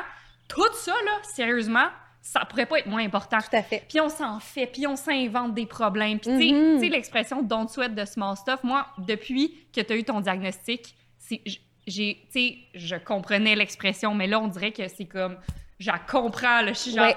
hey, don't sweat, mais sérieusement, là, Mais moi, j'étais- J'étais de ceux-là là, qui comme qui souhaitaient de small Oh, stuff. sweating Ils the small stuff. Oh oui, beaucoup beaucoup. Puis Ouais. un des plus gros chiffres que j'ai eu, Ouais. c'est par rapport au, au, au problème là, en gros guillemets, d'image corporelle. Maintenant, je trouve ça tellement niaiseux. Je peux pas croire que je pouvais, mettons, m'en faire sur mon image puis sur de quoi j'avais l'air. Quel grand privilège de s'en faire pour ça. J'ai plus du tout ce luxe-là aujourd'hui, tu sais. Maintenant, c'est ma santé, puis c'est complètement autre chose. C'est qu'il y a plein de petits... chi- En fait, c'est des grands chiffres Ouais, ouais. comme ça qui fait que je vois la vie complètement différemment. Euh, et ça influence les choix. Puis une des premières choses que j'ai dit au début du diagnostic, puis je savais pas encore ce que ça voulait dire, puis je ne le sais pas encore tout à fait, mais depuis le début, je dis, je sais pas ce que je vais faire après, mais je ferai plus ce que je fais là. Je sais qu'il va y avoir une transformation, je sais qu'il va y avoir eu un avant-après. J'ai déjà, je sais déjà à quoi je vais dire non, je sais déjà ce que je ferai plus, mais ce que je vais faire, ce que je vais créer avec ça, c'est pas tout à fait clair, puis c'est correct, je suis pas rendue là, là, je suis encore dans la guérison, puis je- il me reste encore plus grand- plusieurs grandes étapes avant d'être guérie. Mais bref, Ouais. c'est ça, je, je sais qu'il va y avoir eu un, un avant puis un après. Puis on dirait que je une des premières choses que j'ai faites aussi, c'est un, un board sur Pinterest de l'après. Tu sais, juste de plein d'images qui m'inspirent, une vision de l'après. Puis ça fait partie dans le livre Émission radicale des choses qui disent que, qui aident vraiment la guérison, d'avoir une vision très, très claire, puis des raisons de vivre très, très, très claires, de choses que tu veux créer après, puis que ça t'aide à passer à travers les bouts vraiment, vraiment sombres. Ouais. Puis de l'autre côté aussi, tu sais, fait que je pense que pour toi, toi, t'es sur un, un fast lane définitivement. Puis je pense que t'amènes un peu les gens à prendre des petits bouts de fast lane. Tu on on n'aura pas le même, euh, la, la même accélération que toi, je pense, mais sais, moi, ah, moi, deux choses vraiment les, les plus grosses, euh, les plus grosses réalisations que j'ai faites là, depuis. Puis en fait, juste avant toi, euh, mon père a eu un gros Oui. accident aussi euh, qui a tu sais, dans le fond, il a, il a perdu l'usage de, de tous ses membres, puis il a dû réapprendre tout de A à Z, puis il a, ben, il a failli mourir, en fait, là aussi. Euh, puis, fait que ça, ça, des, des événements comme ça proches de toi, ça, ça te réveille un peu. Puis, les deux choses, la première, c'est qu'un peu au début, je me disais, tu sais, justement, j'ai plus le droit de sweat de small stuff, tu sais, puis, Mm. mais, ça, mais ça aide parce que ça te fait vraiment mettre les choses en perspective. Puis, tu sais, Ouais. là, oui, OK, j'ai un enfant, puis je suis deux mois postpartum, puis, tu sais, je me réveille quatre, cinq fois par nuit, puis euh, des, des- des- des trucs de même, mais je suis comme, hey, si mon plus gros problème, là, c'est de me réveiller quatre, cinq fois par nuit parce que la Pour plus belle enfant. chose du monde, Mhm. exactement, c'est comme, hey, honnêtement, I'm good. Ouais. Puis, tu sais, puis c'est un peu l'histoire que tu te racontes aussi, là. Tu sais, les gens sont comme, ah, t'es-tu brûlé? Je suis comme, non, non, ça va, tu sais, je me sens vraiment bien, euh, Ouais. je dors bien, puis, ah, il fait ses nuits, je suis comme, ouais, ben, tu sais, il dort quand même bien de 7 à 7. Ils sont comme, il se réveille pas, je suis comme, ouais, il se réveille quatre fois, mais tu sais, Mm. mais, en- mais si je me mettais à me dire, oh mon Dieu, je me réveille tellement souvent, si tu savais comme je suis brûlée, puis là, tu sais, c'est comme, ça, c'est du small stuff. Hey, à encore plus petite échelle, là, pour rattacher ça au mouvement, là, qui est notre expertise puis la raison Ouais. du podcast, mettons, bouger, là, Ouais, c'est un vraiment gros privilège. exactement. Quand on me l'a enlevé, là, puis que j'ai Ouais. perdu toute ma vitalité, puis que j'étais plus capable de bouger mes membres, là, plus jamais, tu sais, je serais pas motivée à m'entraîner, là, tu sais, je, je vais... Maintenant que je suis capable de bouger, d'aller dehors, de- je trouve ça extra... Je trouve ça fou. Ouais. Fait que je trouve ben, ça fou qu'il y a des gens qui comme mon puissent père, le quand faire. il a puis- perdu l'usage, Ben on était oui, comme, hey, c'est ce le plus grand privilège de, bou- de bouger librement, là. Oui, Ouais. Fait que ceux qui ont tous leurs membres en ce moment puis qui sont pas motivés, faites- faites-le. même, Ouais, ou faites-le. qui, tu sais, puis c'est- ça me fait rire parce que quand je donne des conférences, souvent, c'est un, exemple que je donne, tu sais, je suis comme, ultimement, là, c'est pas dur. Sais, genre, non, mais les gens, ah, c'est tellement dur de Ah, s'entraîner, c'est tellement difficile, C'est dur d'être constant. Exactement. Puis, tu sais, je finissais souvent avec. Puis, c'était un joueur de baseball un moment donné qui avait dit. euh, je me rappelle plus c'était qui, là, mais à une entrevue, quelqu'un avait dit Ah, ça doit être vraiment dur, la pression que vous avez, tu sais, d'être si bon, puis au- la pression de jouer au baseball, tu sais, d'être un professionnel. Puis, il est comme Non, c'est pas Ça dur. reste Il de dit, jouer puis il dit- ce qu'il répond, c'est le cancer, c'est dur. Hmm. Tu sais, être mère monoparentale avec, de quatre enfants, puis perdre sa job, ça, c'est dur. Ouais. avoir la pression de performer au baseball, puis être payé un million par année, c'est pas dur. Ça, c'est pas dur. Avoir le privilège de bouger tous les jours, puis c'est pas, pas dur. Ouais. Fait que c'est un peu, c'est ça, c'est de shifter, genre, qu'est-ce qui est dur. Mhm. En tout cas, moi, ça m'a vraiment aidé, puis souvent, je me suis comme enlevé le droit de me plaindre. Fait que ça, c'était la première chose qui est arrivée. Puis après ça, j'ai aussi réalisé, si tu te plains, si t'as envie tout le temps de te plaindre pour la même affaire, puis que tu peux le changer, c'est comme, Attends plus. attends pas, vis ta meilleure vie, genre là, là. Maintenant, oui. Parce que, tu sais, toi, l'année passée, là, si t'avais su qu'est-ce qui t'a... Tu peut-être que tu dis, ah, je ferai ça l'année prochaine. Là, j'ai pas le temps, Mm. je vais faire ça, ça me fait chier, mais l'année prochaine, je vais faire quelque chose qui me fait pas chier. Excusez, Ouais. je dis Hey, mais ça, moi, il a fallu que je me calme, là, parce que j'étais tellement dans un sentiment d'urgence. Tu sais, quand Ouais, on t'enlève ouais. tout ce que tu veux faire, après ça, là, moi, je voulais, dans le même deux mois, là, je voulais construire une maison d'architecte, avoir un enfant, faire le tour du monde. Ouais. je, je voulais tout faire. La vie va continuer après, puis chaque projet va venir en son temps. Ouais. Mais j'avais vraiment un sentiment d'urgence, de... Ça serait d'adon que j'aille des jumeaux, hein? Ça serait fait. tu sais, comme, il fallait que Ouais, les ouais. choses se passent. On dirait que c'était tellement mis sur pause, mais maintenant que j'ai changé ma vision puis que je me, me vois plus dans un processus qui me fait avancer, mais autrement sur le plan humain, là, je, suis- je suis revenue à mes sens, mais effectivement, de ne pas attendre, ça, ça va, ça va me rester, c'est sûr. Ouais. Puis de ne De plus pas rester faire... dans ta marde si tu peux ne pas rester Oui, dedans. dans le depuis jouer petit, depuis jouer petit, depuis, tu sais, de- Ouais. de- il y a vraiment des choses qui vont, qui, la prise décisionnelle va être tout, va être tout autre après Ouais. qu'on soit passé à travers de ça. Ça va-tu rester, tu penses? C'est-tu le genre d'affaire? Tu sais, des fois, il nous arrive une petite affaire, un challenge, puis là, tu dis, ça, tu sais, j'ai vraiment appris. Puis pendant comme une couple de mois, tu le gardes avec toi, puis à un Ouais. moment donné, tu l'oublies. Tu reviens dans tes vieilles. Tu sais, on, on a comme des mauvaises habitudes, les humains. Je pense que dans ce cas-ci, ça va rester parce que parce que c'est tellement gros. Ouais. Parce que ça va avoir été tellement, tellement, tellement gros dans Ouais. nos vies. On ne l'oubliera jamais. Puis je pense que quelqu'un qui a eu un cancer, malheureusement, plus tu l'as jeune, plus tu vis avec l'anxiété que ça revienne. Ouais. Euh, puis moi, on m'en parle beaucoup déjà. Tu sais, dans... puis ça, je trouve ça très difficile, mais pendant mes traitements, c'est comme si on me préparait à une vie de cancer, tu sais, parce que j'en ai eu un. C'est comme si ça ouvrait la voie pour d'autres. Fait que je pense que ça te reste cette espèce de... C'est tellement cliché de parler d'urgence de vivre. Je pense pas que c'est tout à fait ça, mais de vouloir se réaliser, s'accomplir, de vouloir être dans le plaisir, de vouloir bien choisir les humains qui t'entourent, puis de, de pratiquer la joie puis la gratitude le plus possible. C'est tellement cliché quand je m'entends le dire, mais ça te fait vraiment retourner Ouais, aux maudites bases. ouais. Ça me fait penser que tu dis ça, là. J'ai mal aux jambes, c'est très dur, ce que je vis. C'est Euh, mais ça me fait penser que, euh, puis on en, a, on en avait parlé un moment donné, mais quand il t'arrive quelque chose comme ça, euh, tu réalises aussi l'importance d'avoir entretenu des amitiés, puis des... Mm. Tu sais, quand t'es malade, là, euh, c'est pas ta job, qui est- c'est pas ton employeur qui est à ton chevet, là. Exactement. Fait que si tu mets tous tes efforts sur ta carrière ou toutes tes énergies, toute ta valeur dans ton travail, quand la vie t'envoie une vague de même, là, ça se peut qu'ils soient pas là, ces gens-là. Ouais. Ça se peut que ce soit plus si important ta carrière là, pendant un bon bout. Là, fait que tes humains, c'est vraiment, vraiment, vraiment important d'en prendre soin, Ouais. puis de bien les choisir, puis de cultiver ces amitiés-là, parce que And don't be a dick. C'est tout ce qui reste à un moment Ouais. donné quand c'est Ouais. tough, là, puis on a besoin de s'appuyer les uns sur les autres. Tu sais, moi, la, la nature, la communauté, la joie, c'est tu sais, c'est les valeurs centrales, centrales, centrales, là, Ouais. maintenant, mais tu sais, en- avant aussi, mais plus que jamais maintenant. Mm. Euh, Qu'est-ce que j'allais dire? J'ai perdu mon idée. on parlait des gens... En tout cas, On parlait des gens qui étaient là, ceux qui sont moins là. Je sais pas. je sais plus, merde, c'était bon ce que j'allais dire, mais j'ai perdu. Mais en fait, on, on- on- peut-être qu'on peut faire un bout de chemin sur ce qu'on disait sur, tu sais, oui, don't Ah sweat oui. the small stuff, puis de Ouais. pas faire des choses difficiles, puis, mais, tu sais, s'entraîner à vivre quelque chose de tough, Oui, là, mais on en c'était a, on a- c'est là que tu voulais aller. C'est là que je voulais aller, merci. On s'est dit qu'on allait en parler parce Ouais. que, entre autres, l'épisode qu'on a fait sur l'inconfort a été vraiment populaire. Tu sais, Ouais. Vous avez vraiment beaucoup aimé cet épisode-là sur l'importance de pratiquer, se pratiquer dans la vie à être inconfortable parce que c'est pas si, c'est quand la vie va te frapper d'en face avec Ouais. quelque chose de vraiment tough. Puis si tu as un peu d'expérience dans ton sac à dos, ça va être plus facile peut-être à vivre, même si là, j'ai l'impression que j'avais pas les outils pour vivre quelque chose de cette magnitude-là. T'en avais quand même que tu pouvais utiliser pour passer tranquillement à travers. Un peu. Ouais.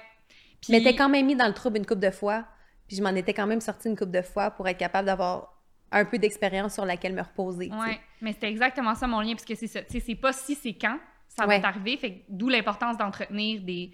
De, ben, de, de prendre soin des gens qui nous entourent. Si, qui- in the Peu end, là, quand, quand, Soyez là, peu ouais, importe. quand la marde frappe la femme, comme ils disent, euh, tout ce qui te reste, c'est les gens. Ouais. Tu sais, fait, que, euh, fait que ça, puis après ça, l'importance de se pratiquer à l'inconfort. Puis tu sais, on l'a dit, c'est pas, quand on dit don't sweat de small stuff, ou tu sais, reste pas dans quelque chose qui te, qui, qui, qui, qui te rend pas heureux, mais de faire des choses difficiles pour une raison que tu connais, tu dans le fond, on l'a établi là, dans l'épisode sur l'inconfort, ça, ça peut t'aider, te donner des outils, t'aider à traverser. Fait que, un, c'est de vivre l'inconfort, puis deux, c'est de te pratiquer à, à vivre un peu de peur. Des fois, tu sais, Mm. on, on dirait que j'ai entendu quelqu'un dire l'autre fois euh, Do something every day that scares you. Puis, tu sais, j'ai entendu ça souvent. Faites, faites quelque chose à chaque jour qui vous fait peur. Puis, tu dis, ouais, mais tu sais, à un moment donné, pourquoi, là? Mais parce que là, j'imagine, c'est la peur que tu as vécue Ouais. ou que tu vis, c'est inimaginable. Fait que de t'être pratiqué à un peu le vivre, passer à travers, Mm. tu peux. Est-ce que tu sens que tu peux utiliser quel- quelques outils? Quand même, il y a, une, il y a une- une métaphore intéressante que Dan, il fait partie d'un groupe de proches aidants. Puis euh, avec plein, fait qu'il peut échanger avec des gens qui vivent la même chose que lui, puis surtout des gens de son âge, parce que c'est rare qu'on devient proche Ouais. aidant à 29 ans, là. Ouais. Fait qu'il il échange avec euh, des- d'autres couples dans notre situation. Puis il y en a un qui, qui avait la métaphore qui disait, c'est comme si, un cancer, c'est comme si on te met dans une pièce, on ferme la porte, il fait complètement noir, on dit, il y a un monstre dans la pièce, on sait pas à quelle vitesse il va, on connaît pas sa grosseur, on sait juste qu'il est là, on Save sait pas il est où. Arrange-toi. Ouais, ouais, ouais. Fait c'est ce type de, c'est ce type de peur-là. Si on se remet dans l'enfance, là, d'avoir peur des monstres, là, c'est ce type de peur puis de terreur-là. Je pense que ce qui m'a le plus aidé, c'est ma pratique de pleine conscience. Mhm. La respiration, le souffle, méditer, c'est ça, c'est quelque chose que Dan me rappelle toujours de faire aussi quand il voit que je, je déraille, là, puis que j'en ai vraiment besoin, mais de retourner à ces pratiques-là qui sont tellement simples et accessibles, de se regrounder puis d'avoir la foi, d'avoir, de savoir que tu vas être correct. Ouais. Peu importe à quel point c'est dark en ce moment puis c'est sombre, tu vas être correct puis t'en mourras pas. C'est ça, j'ai cette certitude-là. Puis des fois, c'est tough parce que parce que la vision du cancer est tellement négative puis tellement épeurante pour beaucoup de gens, des fois, il y a des gens maladroits qui te connaissent plus ou moins, Pas qui vont venir te intention. dire, pas, pas de mauvaise intention, mais qui vont venir te demander, c'est quoi tes chances? C'est quoi les... pro- Est-ce que le pronostic est bon? Moi, je pense jamais à ça. Je ne je laisse pas mon cerveau aller là du tout, du tout, du tout. Moi, il n'y a aucun doute que je vais m'en sortir. Puis il n'y a aucun doute que je vais être plus sage puis plus forte après que je le suis maintenant. Mais des fois, ça peut semer le doute dans la tête de quelqu'un qui est malade. Si tu peux tomber sur une journée où elle n'a plus foi en elle, cette personne-là, puis elle n'a plus confiance en elle, puis là, tu y parles de pronostic, puis tu y parles de c'est quoi ses chances, puis elle va-tu s'en sortir, puis tu peux, faire, tu peux la faire vraiment dérailler de son Ouais. parcours. Fait que c'est vraiment... tellement important de croire que tu vas t'en sortir. C'est tellement la- important de ouais. croire, c'est ça. Fait que c'est ça que je travaille beaucoup, en, beaucoup, beaucoup, beaucoup en thérapie, la confiance en soi, la foi. Puis ça, je pense que ça reste après, puis là, ça t'ouvre toutes les portes après, là, quand tu as confiance en toi, puis tu es solide, puis tu as Mhm. passé à travers ça. Mhm. Après, je pense que ça aussi, c'est une motivation de faire, hey, après, là, il n'y a plus grand-chose ouais. qui va nous faire peur, parce qu'on va être passé à travers ça, puis on va être sorti de la pièce avec le monstre dedans, Ouais, plus solide qu'avant. ouais. Fait que je pense qu'il y a cette vision-là de l'après qui me tient, mais ça reste qu'il y a des bouts effrayants puis extrêmement souffrants. Mais je pense que j'ai appris que la souffrance, elle est inévitable. tu sais. Moi, je, je suis de ceux qui croient qu'on s'est incarné pour vivre toutes sortes d'expériences qui nous font apprendre puis évoluer. Fait que je pense que la souffrance est inévitable, qu'elle est ni positive ni négative. C'est juste une question de comment tu vas y, y faire Ouais. face puis comment tu vas y réagir. tu sais, Parce que moi, c'est un cancer, mais quelqu'un d'autre, ça va être autre chose. tu sais. Ouais. Ouais, puis tu sais, c'est ça. Fait que tu avais des outils, puis tu avais une pratique de bonnes habitudes aussi. Tu sais, il y avait plein de choses quand même déjà en place dans ta vie. Ouais. Euh, ton self-awareness, euh, qui, tu sais, qui t'ont aidé à travers cette expérience-là, je pense. Mais je pense Puis- que je viens de penser à quelque chose, c'est une autre valeur dont on a parlé vraiment beaucoup qui me fait penser à l'état du jeu, puis c'est la curiosité. Ouais. Puis ça, Mhm. je sais pas si tout le monde l'a, puis là, je vais parler vraiment de mes croyances personnelles, puis ça, ça, ça m'appartient, mais moi, je pense qu'une maladie, c'est que le mal a dit. Tu sais, moi, rapidement, je me suis interrogée sur est-ce qu'il y a une cause émotionnelle à pourquoi j'ai eu ça à 32 ans? Est-ce qu'il y a quelque chose à creuser? Puis peut-être que non. Puis peut-être que j'ai juste besoin de trouver une cause parce que ça n'a pas de sens puis c'est injuste. Mais l'important, c'est que ça m'aide à avancer. Exactement. À pas grave des bébites, si c'est vrai ou pas. Mais moi, ça m'aide de faire comme, OK, là, je commence à voir, je pense que je le sais pourquoi. Parfait, je vais travailler là-dessus. Sans objectif de performance encore de Ouais. réussir le cancer, là, je ne veux pas retomber là-dedans, mais de, de trouver un sens Ouais. profond émotionnelle, personnelle à, à cette expérience-là, on dirait que ça la rend un petit peu plus malléable, puis un petit peu plus comestible. Ouais. Ouais, puis ça, ça, ça donne une raison d'être, là. T'es comme, Ouais. bon, ben, tant qu'à être là-dedans, euh, je vais en tirer une coupe d'affaires. là. Oui, parce que c'est tellement toute ta vie. Tu sais, je travaille pas en ce moment, puis ça, c'est une grande chance là, que j'ai là, d'être assez dans toute cette malchance-là, d'être assez confortable et d'être capable de faire. Je me concentre à 100 sur ma guérison parce que c'est vrai que c'est une job à temps plein. Ouais. Bien, ça permet aussi cet espace-là pour régler plein d'affaires, puis adresser plein de choses, puis grandir à travers ça. Ouais. Euh, je, veux comme, je veux comme parler du mouvement, puis c'est pas, c'est vraiment pas pour servir nos objectifs, mais c'est juste parce que c'est Mhm. vraiment incroyable. Puis euh, je pense que tu as des statistiques aussi à donner Ouais. par rapport au cancer. Puis tu sais, je t'écoutais parler tantôt, puis tu étais comme, tu sais, c'est tellement important d'avoir confiance, tellement important euh, d'avoir euh, la foi. Puis tu sais, qu'est-ce qui entretient ça aussi? Tu sais, c'est le mouvement. Ouais. Puis, qu'est-ce que tu disais par, tu sais, avoir des bonnes habitudes? Je l'ai vu chez toi, puis je l'ai vu chez mon père. Euh, vous aviez déjà une pratique de mouvement dans vos vies, c'était Ouais. déjà intégré, vous étiez déjà capable, vous aimiez ça, vous avez trouvé des façons de bouger. Fait que c'était pas, tu sais, tu vis quelque chose de indescriptiblement difficile. Si en plus, il faut que tu trouves un moyen Ah ouais. de commencer à, À être actif, ouais, c'est comme. C'est trop. Mais ouais, tous les deux, vous aviez déjà cette pratique-là, fait que c'était facile, c'était comme oui, on sait comment, parfait. Puis Mhm. c'est, ça vous a tellement aidé, puis les deux, dans vos deux cas, c'était essentiel pour des raisons Ouais. différentes, mais dans le cas du cancer, Dans le cas Euh, du cancer, le c'est fascinant ouais. parce qu'ils ont fait des études qui montrent que, qui, ont, qui ont démontré, entre autres, que le cardio, fait que les exercices cardiovasculaires, ça aidait à amenuire les effets secondaires de la chimiothérapie. Fait que si tu es capable, j'aurais pas été capable sur le protocole, le premier protocole de chimio, mais sur le deuxième, sur lequel je suis en ce moment, quand c'est possible, euh, je fais vraiment l'effort de le faire. Puis effectivement, je, je, veux dire, je traîne d'une petite nausée 24 heures sur 24, mais à part ça, je fonctionne très bien. Puis l'autre chose qui est fascinante, c'est que le sport, l'entraînement trois heures semaine, c'est la seule chose qui est prouvée scientifiquement qui peut aider à réduire une chance de récidive de 56% c'est énorme. C'est énorme! Trois heures par semaine. C'est la seule chose que tu peux faire qui est en ton pouvoir pour Ouais. réduire ta chance de récidive. C'est tellement simple, c'est tellement accessible et ça coûte zéro dollar. Je trouve ça fou. Fait que ça, Bouger, Boswell. Ben, bouger. Ouais, fou. Non, mais sérieusement, c'est fou. Euh, je vais comme tirer un peu vers la fin avec ça, mais c'est comme une grosse question globale, mais on en a parlé un peu, mais la Marie-Philippe de mars puis la Marie-Philippe de juillet, deux Marie-Philippe différentes, une évolution incroyable, t'es fière de toi, moi je suis fière de toi. Peux-tu nous parler un peu de, de ce, cha- ce changement-là, tu sais? Hmm, ben, mon chum m'a dit souvent la Marie-Philippe de février n'en reviendrait pas de la Marie-Philippe d'aujourd'hui. C'est dur à dire en mots parce que c'est Ouais. moi, là, tu sais, puis je vis avec moi tous les jours, mais je pense qu'il y a beaucoup de... C'est beaucoup le lâcher-prise. C'est beaucoup la... Puis c'est beaucoup le lâcher-prise, puis c'est beaucoup la confiance en soi. C'est beaucoup le... la... J'ai une grande fierté parce que j'ai passé en quelques mois plus d'épreuves que dans toute ma vie, Ouais. puis je suis encore là, puis ça va bien. Puis c'est fou ça, comment ça te donne confiance en Ouais. toi. C'est comme, hey, Puis j'ai pas fini, tu sais, j'ai encore, tu sais, là, je suis en chimiothérapie, puis après ça, va venir une chirurgie qui Ouais. me fait extrêmement peur, puis il y aura peut-être d'autres traitements après. Je n'ai pas terminé, là, je suis, I'm in the thick of it, là. Je suis Ouais. vraiment, je suis dans le bois encore, là, ouais. mais, mais je suis plus au pied de la montagne comme j'étais en janvier puis en février. Fait que je suis très, très, très fière de moi, puis c'est un... Allô, Jules! Oh, je l'ai réveillé. C'est un sentiment qui, qui est comme, pas qui est nouveau, mais qui est- c'est la première fois que je le côtoie aussi fréquemment, tu sais, puis je suis juste vraiment, vraiment fière. Ouais. Ton attitude aussi. Juste, mettons, par, par rapport à euh, les traitements. Sais, au Oui! début, c'était comme non, non, non, non, non. Je veux voulais pas, jamais y aller, puis je pleurais avant, beaucoup. ouais. Puis là, t'es comme, tu t'en vas avec ton livre, t'es comme bonjour, tu à fait. puis t'es prête Mais à recevoir. cela dit, les traitements de- dans ce moment sont un Oui, petit peu plus vrai. faciles. Ouais. Fait que je sais, à- puis je sais plus à quoi m'attendre, mais Ouais. avant, c'est ça, je pleurais dans l'auto, je pleurais dans ma chaise de chimio. euh, C'était vraiment difficile pour moi.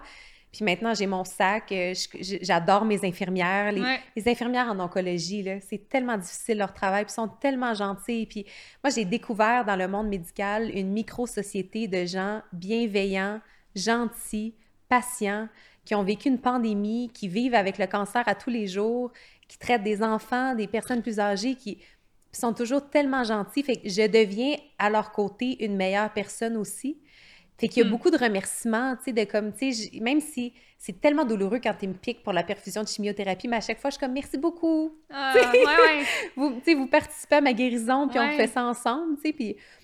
Fait que, puis Dan aussi, tu sais, qui doit me, tu sais, il fait plein de, oh, je suis comptée qu'il va m'avoir fait une quarantaine de perfusions, dans, tu sais, de, de, de, piqûres dans le ventre, puis d'injections, puis d'affaires, puis on vit tellement d'affaires. Oui, c'est ça. Il fait un petit jeu avec moi où genre, il fait comme si j'étais un enfant, puis il est comme poup, poup, poup, poup, poup, puis il me pique dans, il me pique dans le ventre. Genre, on a tellement des routines absurdes en ce moment, puis c'est ah, comme ça fait partie de notre quotidien, mais à un moment donné, ça va être, ça va être derrière nous, mais bref, c'est ça. Je suis juste fière de notre parcours jusqu'à maintenant, puis c'est pas fini, puis je vais vivre d'autres chapitres vraiment difficiles. Je sais que mon automne va être vraiment tough. Mais je sais aussi que mon hiver a été terrible, puis que le jeûne était un petit peu plus doux, même si je suis encore en chimiothérapie à chaque semaine. Puis je sais que mes cheveux vont repousser, puis je sais que je vais revoyager, puis je sais que ça va revenir. Ouais. Puis, en tout cas, je veux juste, juste dire en parenthèse, mais de l'extérieur, dans les toits, vous êtes incroyable. Moi, vous mm, m'impressionnez tellement. Un, vous êtes, une, vous êtes tellement une belle équipe. C'est fou de vous voir aller. Non, mais tu sais, de voir un couple qui traverse la pire chose qu'il pourrait pas traverser, puis mm. de vous voir faire des jokes, avoir, tu sais, vous inventez des jeux. Oui. euh, non, mais c'est tellement beau à voir, puis vous, mais on est en mode survie, vraiment. Vous êtes en mode survie, mais vous êtes vraiment inspirant. Puis, tu sais, vous êtes des machines. Là, je veux dire, là, on est dans un chalet, là, juste pour que tout le monde sache. C'est vous qui avez fait l'épicerie. Comme...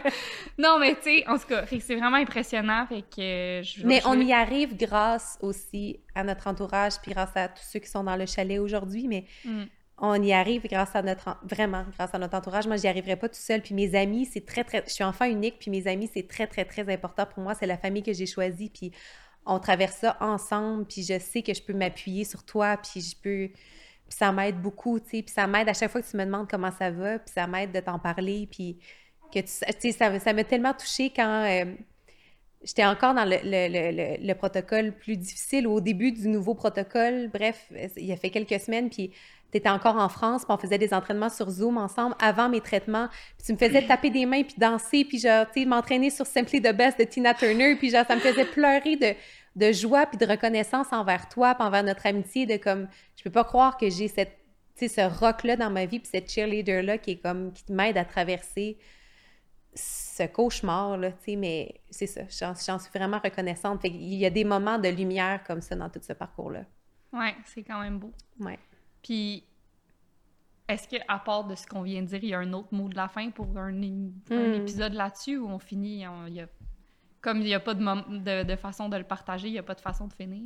Ben, peut-être juste rappeler que c'est en ce moment, c'est une femme sur huit, mais ça augmente euh, de manière fulgurante. Euh, notre génération, on a, on a le cancer huit ans plus tôt que la génération précédente, donc c'est, ça destiné à être toujours de plus en plus jeune. On ne sait pas trop pourquoi. 70% des cancers sont dus aux habitudes de vie.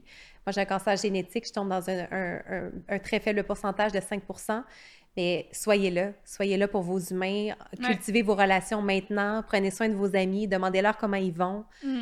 Euh, quand ils vont traverser une épreuve, ils vont avoir vraiment, vraiment, vraiment besoin de vous. Je pense que c'est ça un des plus grands messages que j'avais envie de partager mm-hmm. aujourd'hui. Soyez là. Oui, mais je pense que ça, en tout cas, on avait une quote qu'on voulait partager, mais là, on, va falloir qu'on la paraphrase, qu'on l'a pas, la quote.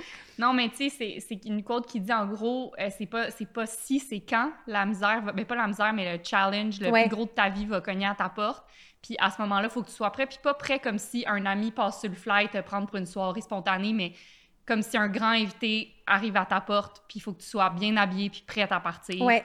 Euh, puis ça, ce que ça veut dire, selon moi, comment je le comprends, c'est justement entretiens ton, ton, monde autour de toi, parce que c'est ça qui est le plus important. Puis, tu sais, essaie d'avoir une vie qui, qui te rend euh, pas résistant, mais tu sais, pratique l'inconfort, ouais, mm. pratique la résilience. Puis, tu sais, c'est ça aussi, avoir des bonnes habitudes de vie, là.